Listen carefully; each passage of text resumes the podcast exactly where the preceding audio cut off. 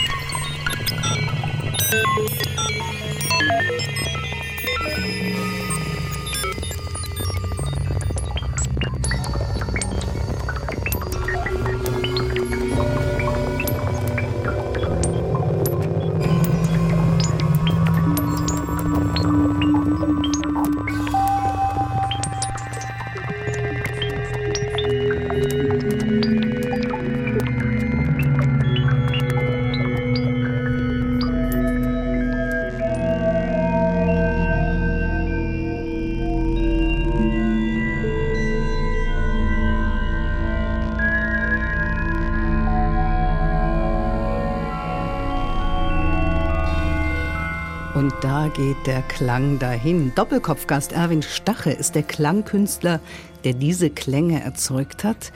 Das klang sehr sphärisch, Herr Stache. Welchen Namen haben Sie diesem Klang gegeben? Ganz simpel, Klang und Zeit. Und das hat was mit einem Objekt zu tun, was jetzt dauerhaft auf einem Marktplatz in Borsdorf steht, also eine S-Bahn-Station von Leipzig. Und die Leute können mit der Hand in ein Planetenringgebilde hinein greifen und durch Drehen und Heben der Hand, Bewegen der Hand die Klänge selber mischen und auch raussuchen. Also selbst einen Klang Interaktiv? zu machen. Ja, ich biete immer sieben verschiedene Klänge an und die kann man dann mischen. Und weil es auch so eine Art Uhr ist, eine Art Sonnenuhrgebilde, sage ich mal, mit diesem Planetenring, wird das alle zehn Minuten auch mhm. gewechselt. Also man könnte theoretisch sogar die Zeit ein bisschen bestimmen, wenn man sich das merkt. Mhm. Und aus was haben Sie das jetzt gebaut? Welche Materialien haben Sie verwandt?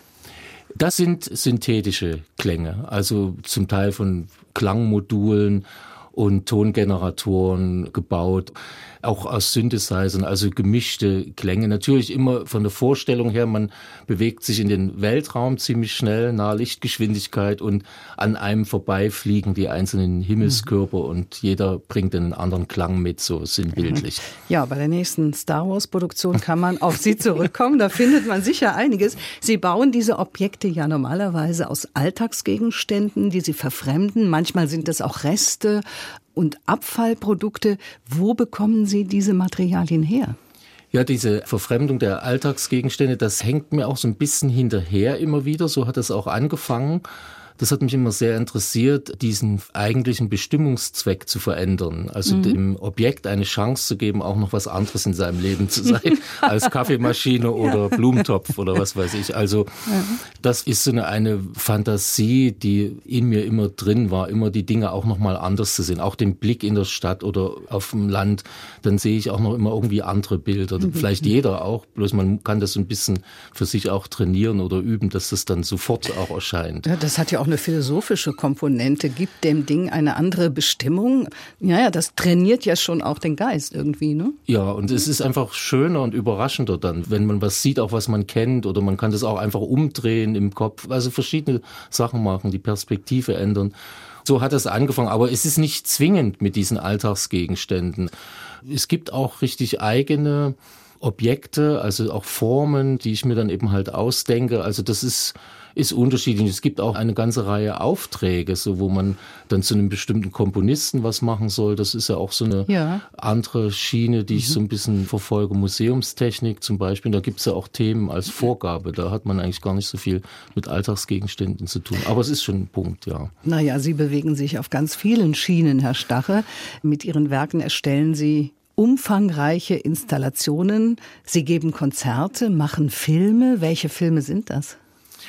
Mit den Filmen das ist etwas zurückgegangen. In den 90er Jahren habe ich also zwölf verschiedene Filme gemacht. Es geht immer auch um Musik und Optik, also eine Handlung, die musikalisch wird. Dem Posaunisten bei der Musik zuzugucken, dann sieht man quasi auch, wie er die Musik macht, indem er den Zug bewegt. Aber dort waren es noch ganz andere Beispiele. Also da sind äh, Leute auf kleinen Wagen über die Schienen durch Plagwitz gefahren und hatten Orgelpfeifen als Schornsteine oder so. Die Melodie hat sich durch den Schnitt ergeben. Also es waren immer auch kleine Geschichten. Und dann habe ich später noch mit der Gruppe Atonor, das sind junge Leute, die mit meinen Objekten Musik machen. Das gibt's also auch, dass ich die mhm. auch gern eben auch ausleihe, damit auch andere Leute damit kreativ arbeiten können. Und da ist ein Film entstanden zur selben Zeit am anderen Ort. Also, dass ein Mädchen zuschaut, wie eine Gruppe so eine Art Tai Chi-Übung machte. Aber das waren Klangübungen letztendlich. Erwin Stache ist der geräuschorientierte Tausendsasser heute zu Gast bei Doppelkopf in HR2 Kultur. Herr Stache, kann jedes Geräusch auch Musik in Ihren Ohren sein? Ne, ich kenne ja nicht jedes Geräusch. Also die, das ist die Sie kennen bisher. Sicher, also man kann die sortieren, man kann ja mittlerweile auch technisch alles machen, aber das ist die Frage, ob es einen interessiert. Also ich bin auch nicht so, dass ich sage, ich suche jetzt ein ich brauche ein Geräusch oder so, sondern das muss mir auch im gewissen sich begegnen. Also das ja. ist auch von zwei Seiten. Einerseits suche ich, andererseits sucht mich das Geräusch ja. so ungefähr. Dann hören wir doch jetzt noch mal eins, das Sie gesucht hat, Herr Stache. Was wird das sein? Na, wir könnten die Seidenkästen jetzt mal spielen. Das ist eine Installation, was damals der Stefan Frohleix kuratiert hat im Schloss Meuland. Das war auch eine thematische Geschichte. Es ging um Josef Beuys. Und an den Wänden hingen Bildern, so in der Petersburger Hängung, also eins neben dem anderen. Und dazu habe ich eine Entsprechung auf dem Fußboden gesucht und 64 alte Schubfächer mit Seiten bespannt, Gitarrenseiten und Handy-Vibrationsmotoren, die diese Seiten zum Klingen bringen. Und weil es so viele sind, ist es sehr rauschhaft, aber es hat auch eine gewisse Spannung, wie ich jetzt finde.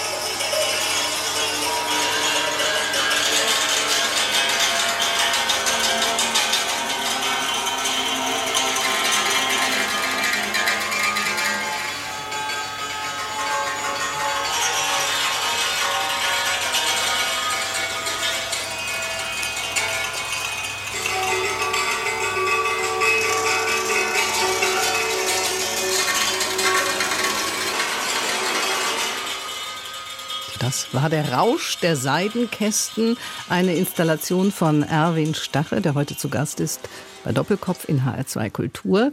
Wenn man davor steht, ist es auch nochmal ein anderes Erlebnis, weil der Klang wirklich flächig ist. Also jetzt hört man es ja im Prinzip durch zwei Lautsprecher, aber dort geht es ja wirklich von einer Ecke zur anderen und es gibt solche halt Algorithmen, wie sich das bewegt. Ja, die Installation ist an sich schon äh, ein schönes Objekt, denn wie Sie sagen, auch ohne Geräusch sind diese Kästen schön anzuschauen.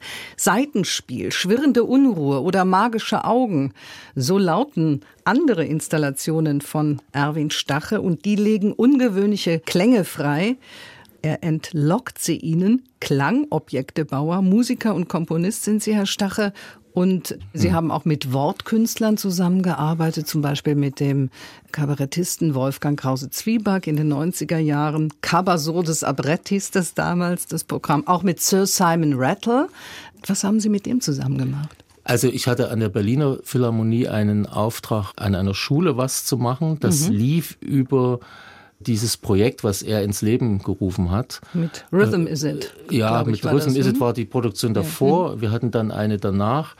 Und das war eine interessante Aufgabe, weil das zum Teil, ich würde fast sagen, schwer erziehbare Kinder waren oder Jugendliche. Und da habe ich dann eben meine Objekte mit eingebracht. Und das Cabasoda Abarett ist sein erstes Programm gewesen vom Wolfgang Krause Zwieback. Unser Programm hieß Tafü la Feu auf eine Show auf 27 Bühnen oder so ähnlich. Klingt ein bisschen nach Pippi Langstrumpf. ja, wenn man den Wolfgang Krause Zwieback kennt, er ist natürlich ein Wortverträger, Kunstfigur ja. oder wie auch immer. Ja. Aber ich habe sehr viel gelernt. Das waren ja auch drei Jahre um in dem Fall zum Beispiel auch so ein bisschen in die Theatersituation reinzukommen, Bühnen, Licht und Dramaturgie. Und das ging auch viel in Richtung Musik, dieses Programm. Mhm. Also ich hatte das Gefühl, er hat im vorhergehenden Programm viele Worte gemacht und jetzt auch mehr mit Klängen probiert. Naja, in Richtung Musik ist ja kein Wunder bei Ihnen, denn Sie haben zwar Physik und Mathematik studiert, sind allerdings auch ausgebildeter Pianist und Organist haben 17 Jahre lang die Orgel in Beuchner bei Leipzig gespielt, waren auch in den 80er Jahren in verschiedenen Musikgruppen Jazz, Blues und Rock. Und jetzt kommen wir nochmal auf Ihre Klanginstallation zurück. Was wollen Sie uns jetzt vorstellen? Ja, Sie hatten die magischen Augen erwähnt. Das könnte man mal spielen. Das mhm. ist jetzt die neueste Arbeit. Das sind diese grünen Röhren. Kennen nur noch die älteren Leute, die mhm. in den Radios angezeigt haben, wie gut der Sender zu empfangen ist, war oder nicht hat aber für die technische Funktion des Rades keine Bedeutung. Das war ein reines Designer-Element, sage ich mal. Die sahen wirklich schön ja, aus. Ja, und es ist anders als diese LED-Geschichten und Display-Anzeigen, weil das auch räumlich ist. Also diese Schirme, die werden mit Elektronen beschossen, dadurch leuchten sie so grün. Also es ist eine bestimmte äh, Chemikalie drauf eine Beschichtung drauf und ähnlich wie bei den Neonröhren könnte man fast sagen und dass dieses Metall ist eben zum Teil gewölbt und so und das hat eine ganz andere Ästhetik, hat mir sehr gut gefallen und dann hat mich auch das Radio als solches interessiert. Ich habe also auch noch ältere Radios und tatsächlich setze ich mich manchmal nachts hin und horch, was kommt so im Mittelwellen-, Kurzwellenbereich. Tagsüber kann man es nicht empfangen. Aber nachts geht es recht gut. Und da gibt es ein Stück und diese magischen Augen äh, symbolisieren das auch, bewegen sich nach der Musik. Und das sind Klänge, die ich aus den Sendern nachts gewonnen habe. Zum Teil hört man sie original, aber zum anderen Teil habe ich dort äh, diese Geräusche mit Tönen ersetzt. Aber wenn man so rumschaltet, dieses Flattern, Flackern im wahrsten Sinne des Wortes, das kriegt man noch mit musikalisch. Und das sind neun kleine Objekte, die da an der Wand hingen. Und man konnte sich dann auch von Ton zu Ton bewegen.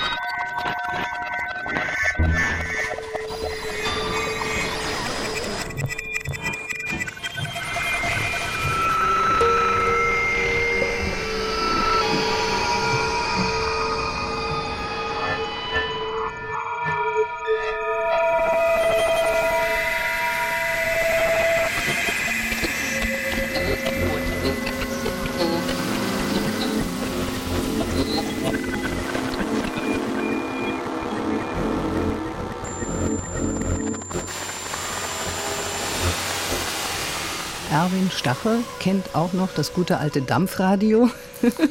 Magisches Auge hieß diese Installation und da haben Sie, so haben Sie es mir eben erzählt, den Kurzwellenbereich besonders in den Fokus genommen und daraus diese Klänge konstruiert, Herr Stache. Also wenn Sie Mathematik und Physik studiert haben, erschließt sich mir das, wie Sie auf diese Ideen kommen. Aber Sie haben ja auch Klavier- und Orgelunterricht gehabt, von klein auf. Warum haben Sie nicht Musik studiert? Ja, ich habe ja die Aufnahmeprüfung bestanden an der Musikhochschule und wollte dann aber auf die Bühne. Und zu DDR-Zeiten gab es irgendwie so ein Gesetz, man darf dann die ersten zwei Studienjahre nicht auftreten, ja, so. Mhm. Und ich hatte aber das Glück, bei einem Lehrer Unterricht zu haben, den ich auch an der Hochschule gehabt hätte. Also habe so eine Art externes Studium, kann man fast sagen, machen. Das war der Herr mhm. Rank, Ralf Rank. Und habe dann sechs Jahre nochmal das eigentlich das ähnliche Programm wie an der Hochschule mit dem mhm. Klavier gemacht. Ja, geboren sind Sie 1960 im Erzgebirge, aufgewachsen in Leipzig. Das heißt also Technik und Musik verbunden äh, haben Sie und dann zu einer sehr eigensinnigen Form- und Klangkunst entwickelt. Ich habe gelesen, mit 15 haben Sie schon Instrumente, obskure Instrumente selbst gebaut. Das hat sich ja dann bei Ihnen ganz spielerisch entwickelt. Ja, ich war immer so ein Eigenbrötler und auch immer beschäftigt. Das hat sich bis heute nicht geändert. Weiß auch nicht. Also ich habe auch Fußball gespielt und so, das ist es nicht. Aber äh, dazwischen habe ich eben wieder gebastelt, gebaut und es hat mich auch sehr interessiert. Hatte die zwei Baukästen von meinen Eltern gekriegt, die es in der DDR gab, die interessant waren, die ich auch heute noch interessant finde. Sehr lehrreich.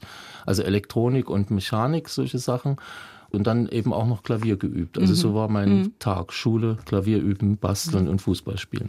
Und was dabei für eine wundervolle Kunstform herausgekommen ist, Klangkunst, die Erwin Stache entwickelt und präsentiert. Wenn Sie in der DDR aufgewachsen sind, Herr Stache, da gab es Materialmangel, man konnte nicht alles zu jeder Zeit haben. Hat Sie diese Tatsache auch erfinderisch gemacht? Na, das ging ja vielen DDR-Leuten so, sage ich mal, dass man aus einer Mangelsituation auch etwas lernen kann letztendlich.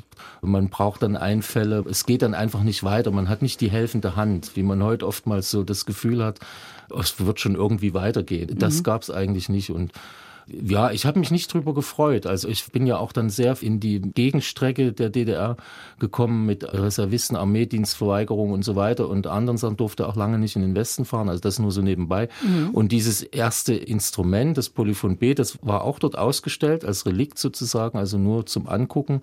Das habe ich mit 15 Jahren gebaut und das sind so schöne Geschichten, DDR-Geschichten.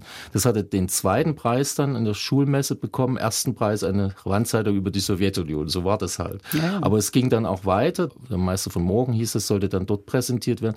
Und da gab es eben die Frage, gibt es ein Bauteil aus dem kapitalistischen Ausland? Und ich war in dem Fall leider so ehrlich und habe gesagt, ja, eine einzelne kleine Diode, die ist kaum vier Millimeter groß, hat mir ein Messegast geschickt, weil ich die immer zerschossen hatte, habe eben mehr probiert als gerechnet. Und äh, die waren sehr teuer in der DDR und er konnte das einfach mal so aus seinem Schubfach nehmen, war Alarmtechniker. Und das hat mir das Ganze eigentlich dann vermiest oder beziehungsweise kam ich dort nicht weiter, als, mhm. als Kind schon nicht, weil sie alle das sehr gut fanden, als sehr innovativ und man hat ja auch Orgeln, es gab ja diesen Orgelbau, Elektronenorgeln in der DDR und da war das schon ziemlich weit, dieses Objekt, denke ich mal. Mhm. Ja, bleiben wir doch trotzdem ein bisschen bei dieser Geschichte, denn es sind ja immerhin 30 Jahre her, seit die ersten Menschen über Prag und Ungarn in die Bundesrepublik ausgereist sind aus der DDR und 30 Jahre lang die Montagsdemonstrationen hier in Leipzig fast vor unserer Nase vor dem Funkhaus des MDR und 30 Jahre Mauerfall. Sie sind in der DDR sozialisiert worden, hatten eben kurz angedeutet, Sie haben den Armeedienst verweigert. Sind Sie auch sonst irgendwie angeeckt? Ja, im Prinzip nur, weil es ist so, also die erste Entscheidung war ja für mich, in der Tat, das habe ich letztendlich der DDR zu verdanken, ich gehe in die Kunstrichtung. Mhm. Also das fing ja schon mit dem Mathe-Physik-Studium, was ich übrigens auch nicht zu Ende geführt habe, fing das ja schon an, dass man in die Partei hätte gehen müssen, um zum Beispiel Reisekarte zu werden, ja. in die Forschung. Ich wollte im Prinzip Erfinder, Forscher werden. Es ging aber schon früher los, dass ich gar nicht erstmal zu einem Direktstudium zugelassen wurde, sondern über diese Lehrerberuf das machen sollte. Die wurden eben gesucht und ich hatte sehr gute Zensuren, war der Beste in Mathematik. Das hat mir alles nichts genutzt, weil ich Einzelkind und nicht Kind einer Arbeiterfamilie war. Mein Vater hatte aber diesen Vorteil, äh, Arbeiter- und Bauernfakultät hieß das, er war ein Bauernkind durfte studieren. Ich war dadurch, weil er studiert hat, eben kein Arbeiterkind mehr. Das ist die Absurdität. Da kann man sogar drüber lachen wenn es nicht so ernst für uns gewesen wäre, hätte ich das auch gemacht. Die Leute aus dem Westen, die insbesondere, die konnten damals auch über diesen, dieses Komische, was das auch das System hatte, also mhm. so Unlogische, das hatte auch einen künstlerischen, also das hätte ich jetzt fast ja, gesagt. Es ist, ja, es so. ist zynisch und perfide, ja, doch absolut. letztendlich hat es in Ihnen diesen künstlerischen Instinkt geweckt, aus dem Sie dann quasi Ihr Leben, Ihren Beruf gemacht haben. Ich, ich denke manchmal sehr logisch, manchmal auch dann gar nicht wieder, aber wenn ich logisch denke, habe ich gedacht, was kann ich in der DDR machen? Und es gab für mich nur zwei Berufe. Das eine war Orgelbauer, das hat mich interessiert, weil ich auch praktisch gern gearbeitet habe und das hat was mit Musik zu tun, das ist kreativ. So, das war eine Möglichkeit. Oder ich gehe in die Kunstrichtung. Das ist ganz einfach. Ich dachte, ich will ja nicht rumsitzen irgendwo in einem Betrieb und warten, bis das Material kommt, was dann doch nicht kommt, oder will mich irgendwo zurückziehen oder ja. die acht Stunden ja, sehen, wie ich da über den Tag komme. Ja, das heißt aber, Herr Stachel, wollte arbeiten. Sie haben sich irgendwie eingerichtet. In diese Situation hatten Sie nie mal den Gedanken, abzuhauen in den Westen? Doch, den Gedanken hatte ich. Ich hatte ja so eine Art Berufsverbot, kann man sagen. Ich habe auch, als ich die Aufnahmeprüfung bestanden habe an der Musikhochschule hier in Leipzig, habe ich gesagt, ich werde den Armeedienst verweigern. Und da hat man mir gesagt, brauchen Sie gar nicht bei uns anfangen. Also ich habe die anderthalb Jahre gemacht wegen der Hochschule und danach gekündigt. Das hat scheinbar gar keiner gemacht, bei der Armee gekündigt. Ich war dann schon mal erstmal so wie ein schwarzes Schaf. Dann hatte ich mit der Kirche zu tun. Ich habe also in Beucher die Orgel repariert und habe dort einen sehr netten Menschen kennengelernt, einen alten Organisten. Und so ist diese Verbindung zustande gekommen. Ja. Und da gab es also nochmal diese, was Kirche ja in der DDR war, eben oppositionellen Weg. Auch ein bisschen äh, Schutzraum für viele Oppositionelle. Ja, das ist richtig. Aber für mich war es eher so, dass man dort über Umwelt und Luftverschmutzung und Verpestung, was mhm. aus Buna, Skopa und so war, dass man darüber geredet hat. Und das war für mich wichtig. Das war ein, aber wie Sie schon sagten, auch Schutz, eine Möglichkeit, ja. seine Meinung zu äußern. Und das ist der zweite Punkt. Und als ich dann im Mai das erste Mal in den Westen fahren durfte, zu den Jazztagen nach Bremen war das auch. Und, Wann war das? Äh, nee, das, das war Jahr? Münster. Das war 1989 im Mai. Da habe ich zu meiner Frau gesagt, wenn mir es da drüben richtig gut gefällt, bleibe ich drüben und du kommst nach. Und ich bin wieder zurückgekommen. So gut war es dann doch nicht? Nein, war nicht so gut. Was hat Ihnen nicht so gut gefallen im Westen? Das, was mir heute auch noch nicht so gut gefällt. Man hat sich, und ich glaube, das ging vielen DDR-Bürgern so, einfach viel mehr erhofft. Man mhm. hat gemerkt, dass dort jeder für sich kämpft. Dort war man erstmal wieder ein Fremder. Man hatte in gewisser Hinsicht auch Erfolg. Das kam schon gut an. Man war so eine Art Exot. Aber es war auch belanglos vieles. Auch schön bunt, aber nicht spannend. Sagt Erwin Stache. In Leipzig ist er aufgewachsen und hat so ein bisschen in sein früheres Leben geblickt. Eine Frage habe ich dennoch an Sie in dem Zusammenhang, Herr Stache. Wo waren Sie, als die Mauer plötzlich auf war? Und wie haben Sie sich da gefühlt? Was haben Sie gedacht?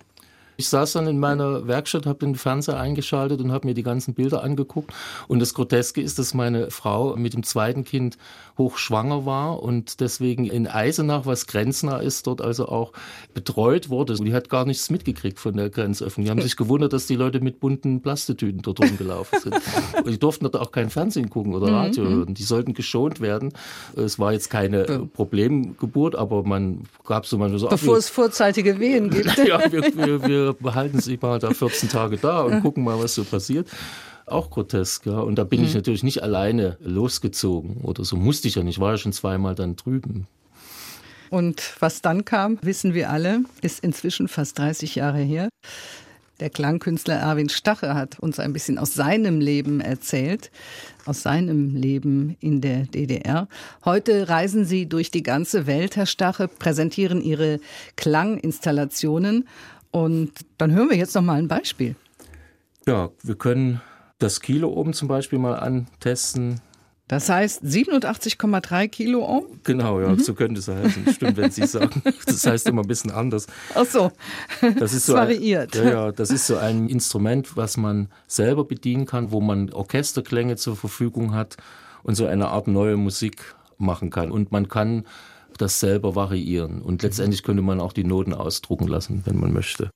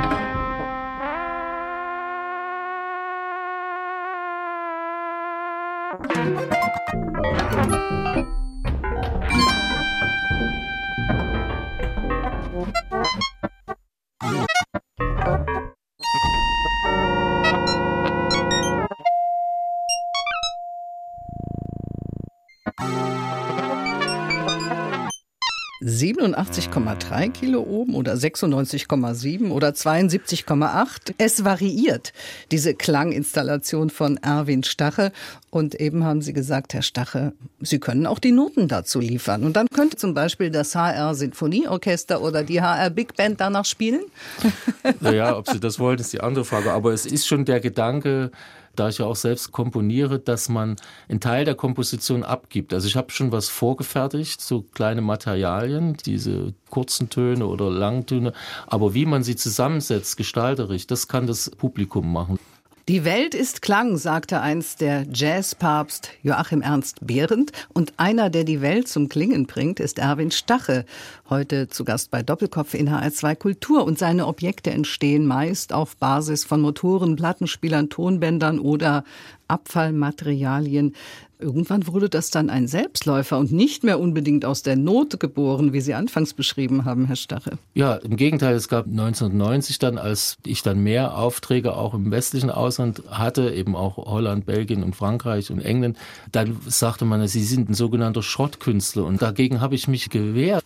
Das war keine Haltung, Schrott ja. zu benutzen. Das klingt so nach Schrottimmobilien. Ja, nein, aber es gibt ja die Schrottkünstler, also die hm. ganz bewusst ausgediente Materialien nehmen, ja. das, was was nicht mehr gebraucht wird. Das ist auch eine Haltung, auch mm. zu mhm. den Dingen, die keine Funktion mehr haben. Aber es war bei mir nicht so. Ich hatte ja nichts anderes. Also ich mm. hätte liebend gern auch neues Material genommen und benutze das auch heute bei verschiedenen Sachen.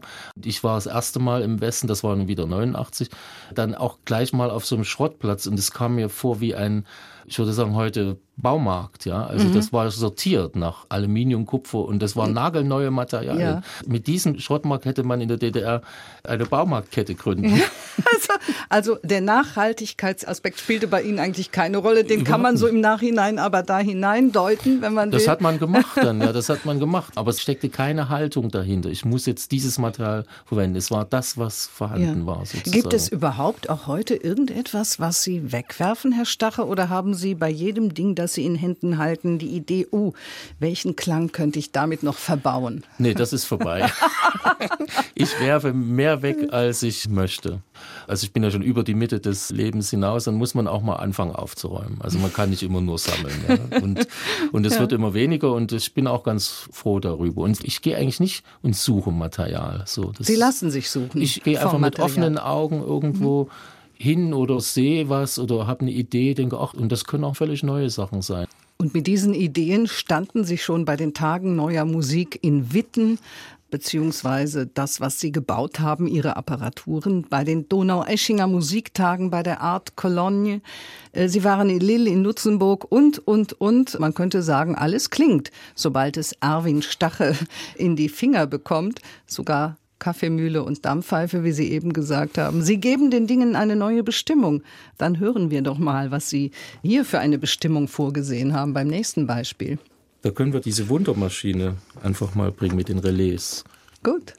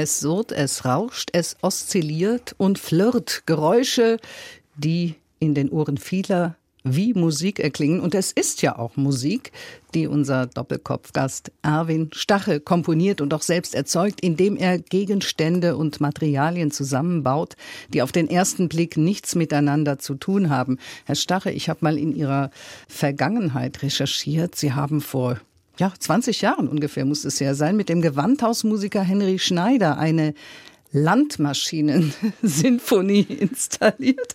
Ein Konzert für Mähbinder, Heuwender, Traktoren, Kartoffelkombine, Gülleorgel, Melkspinne und, und, und. Und diese Sinfonie erklingt jedes Jahr bei den Stelzener Festspielen in Reuth. Wie sind Sie auf diese Idee gekommen? Ja, diese Landmaschinen-Sinfonie wird in der Tat jedes Jahr aufgeführt mit kleinen Veränderungen. Es hat auch nicht alles mit Landwirtschaft zu tun, aber vieles. Es gibt viele neue Ideen, viele Gäste auch. Und letztendlich hängt das mit dem Gewandhausmusiker Henry Schneider zusammen, der dort gewohnt hat, in einem kleinen Dorf, 280 Einwohner, eben bei Reuth, in der Nähe von Reuth. Das ist der kleine Wortwitz. und er wollte ein Festival dort aufbauen mit seinen Kollegen auch, die vom Gewandhaus dann am Sonntag dort mhm. spielen sollten. Am Sonnabend so kleinere Programme und die Eröffnung am Freitag sollte was Besonderes sein. Und im ersten Jahr hatten wir eine Produktion zusammen dort aufgeführt, Pate Triangle, also wir beide als Musiker und drei Tänzer von der Oper. Das war einfach ein modernes Stück mit auch Objekten von mir übrigens, auch Klangmaschinen. Und dann nach dieser Aufführung gab das dann eine Hand der anderen von den Ideen her dann, wir sollten was mit dem vor Ort Gegebenen machen. Und das hm. sind halt die Landwirte oder Arbeiterbauern. Die in der Region halt ja, äh, genau. arbeiten und leben. Jedes Jahr aufs Neue zu hören bei den Festspielen in Reuth oder Bayreuth, wie Sie sagen. Ja, war eigentlich auch so eine Art Wundermaschine wie die Installation, die wir eben gehört haben. Es sind im Grunde alles Wundermaschinen, die Sie, die Sie installieren. Dann haben Sie mal singende Sackkarren entwickelt und eine Tischtafel gedeckt, deren Geschirr beim Anheben Worte und Klänge von sich gab. Und Sie waren mal, ich glaube 2011 war das, Stadtklangkünstler in Bonn. Und Sie haben ein kleines schwarzes Kästchen ja. vor Ihnen auf dem Tisch stehen. Und äh, vor der Sendung sagten Sie mir, das hat was mit Bonn zu tun. Jetzt würde ich mal gerne wissen, was in diesem Kästchen drin ist, beziehungsweise was herauskommt. Wie klingt Bonn, Herr Stache? Ja, das ist so eine Schachtel, weil sie von der Größe her ja, kann man jetzt. Ja, so ein Schmuckkästchen. Ne? Schmuckkästen ne? mit einem Schiebedeckel. Ich habe ja mhm. viele Kästen gebaut in den 80er, 90er Jahren, wo man den Deckel öffnen kann. Mhm. Und, und, je nachdem, wie weit man den Deckel öffnet, ändern sich auch die Klänge. Ja. Gibt es auch ein Musikstück noch. Und das hat so einen Schiebedeckel. Und da drin sind Geräusche, die ich in Bonn aufgenommen habe. Und je nachdem, wie weit man das öffnet oder was man mit dem Schiebedeckel macht, also auch interaktiv, werden diese Geräusche zerhackt oder verändert oder gehen nach oben, nach unten. Und man kriegt so einen Eindruck Bonn in der Schachtel oder wie auch immer so. Und es ist im Prinzip ein Präsent, also ein Geschenkkästen, kann man sagen. Dann lassen Sie doch mal Bonn aus der Schachtel ja, frei. Ich versuch's mal.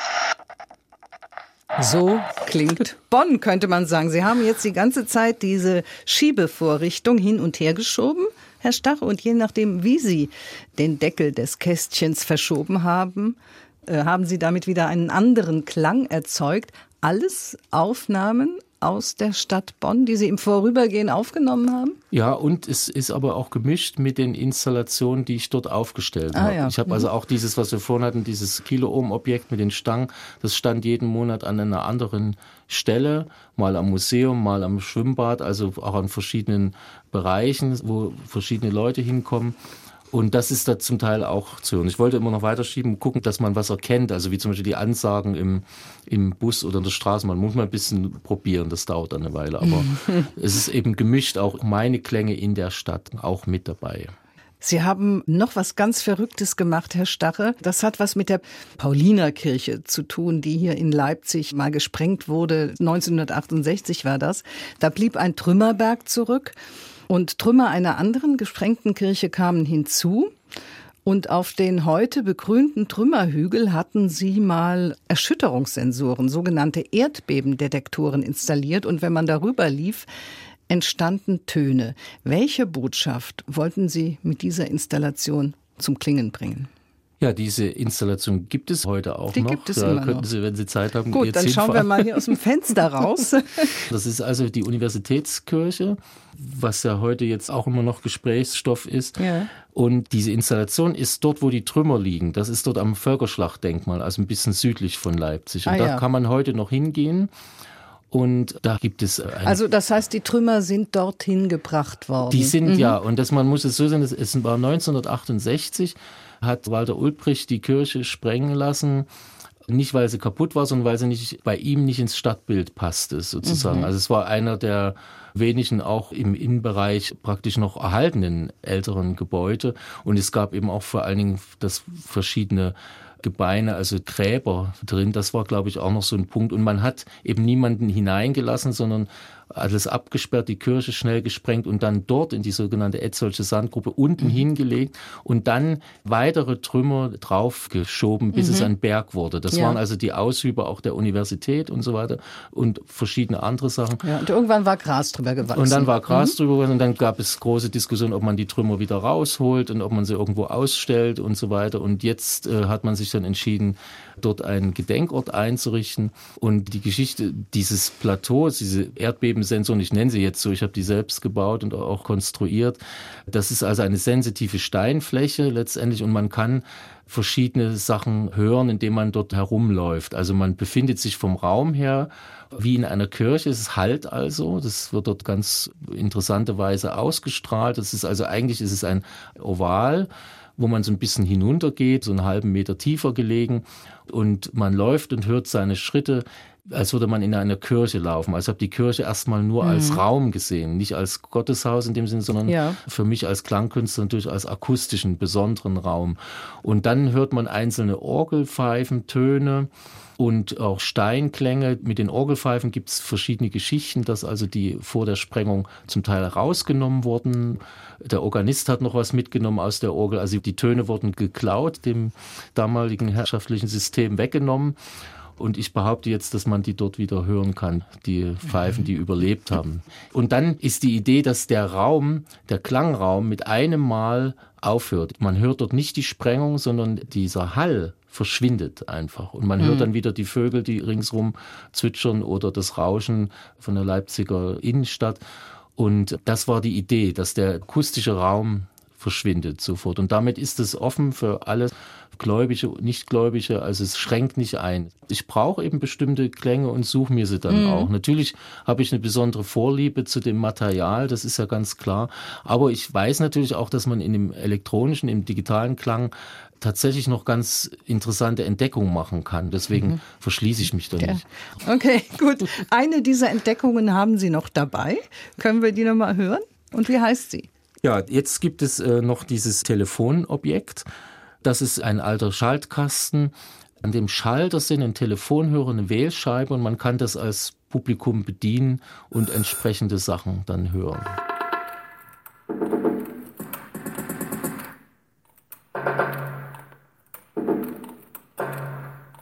you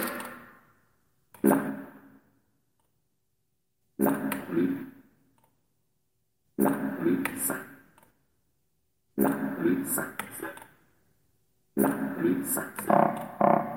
La risa. La risa. La Strike-Muffin, Strike-Muffin. La Strike-Muffin. Strike-Muffin.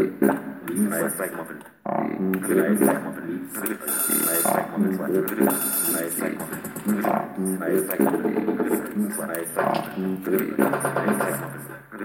Strike-Muffin.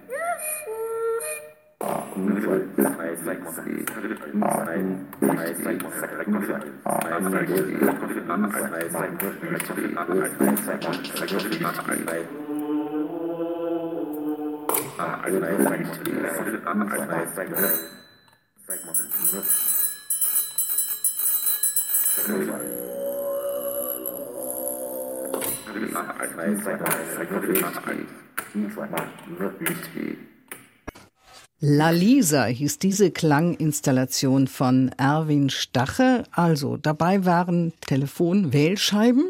Ja, es ist wahrscheinlich auch ein verloren gegangenes Geräusch. Ich habe es lange nicht mehr gehört.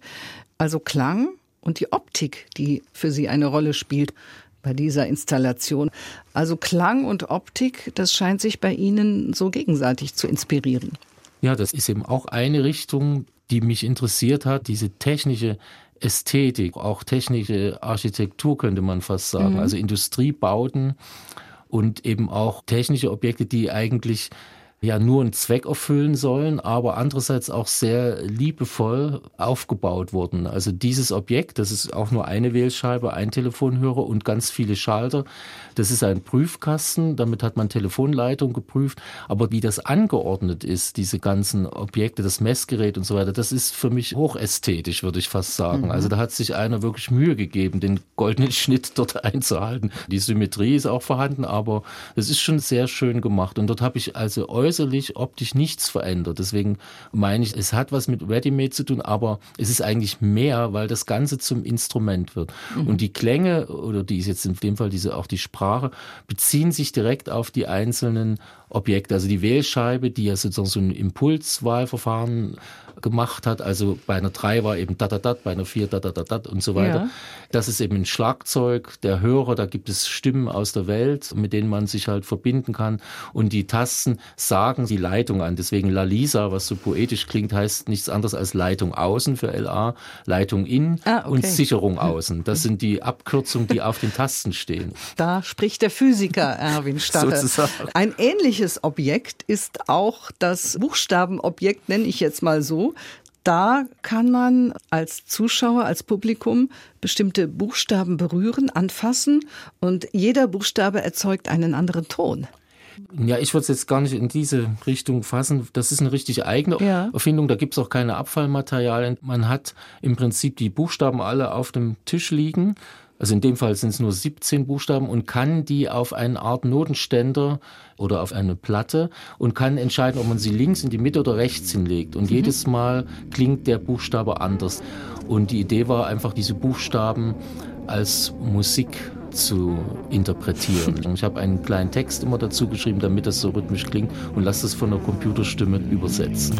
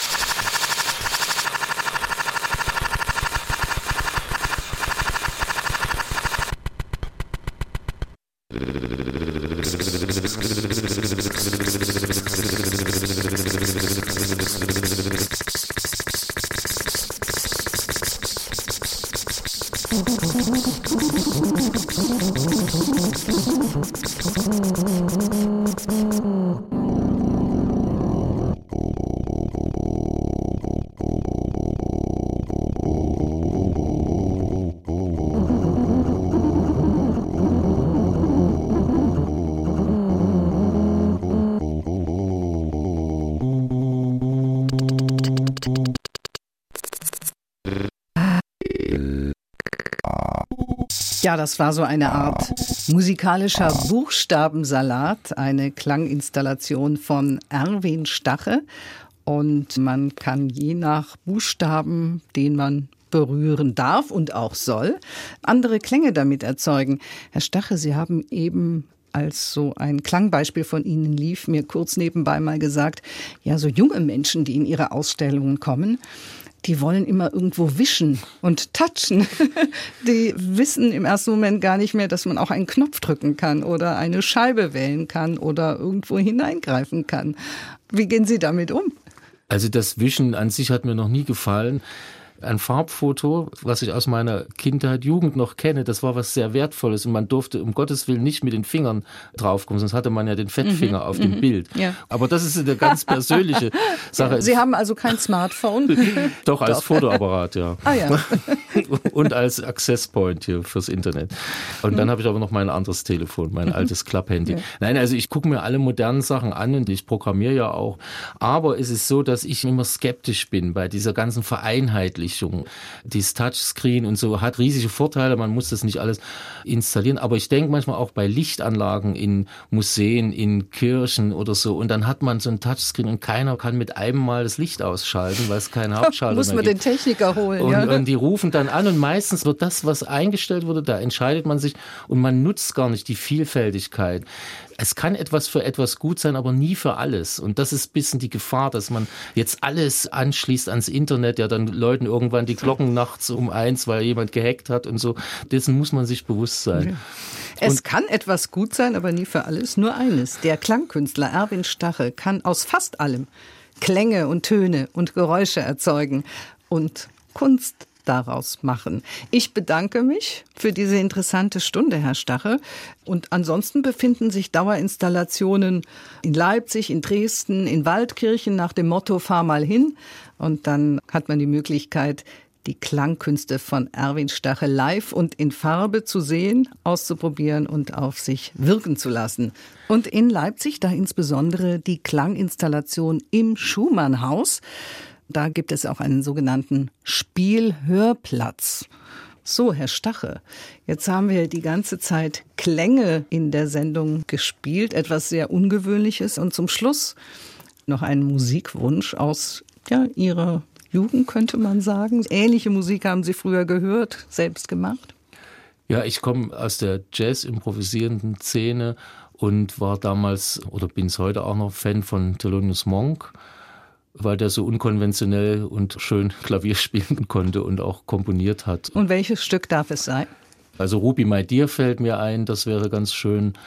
Aber kann man auch was anderes noch nehmen? Also, Dann nehmen wir doch Ruby My Dear. Vielen Dank, Erwin Stache. Bitte, bitte.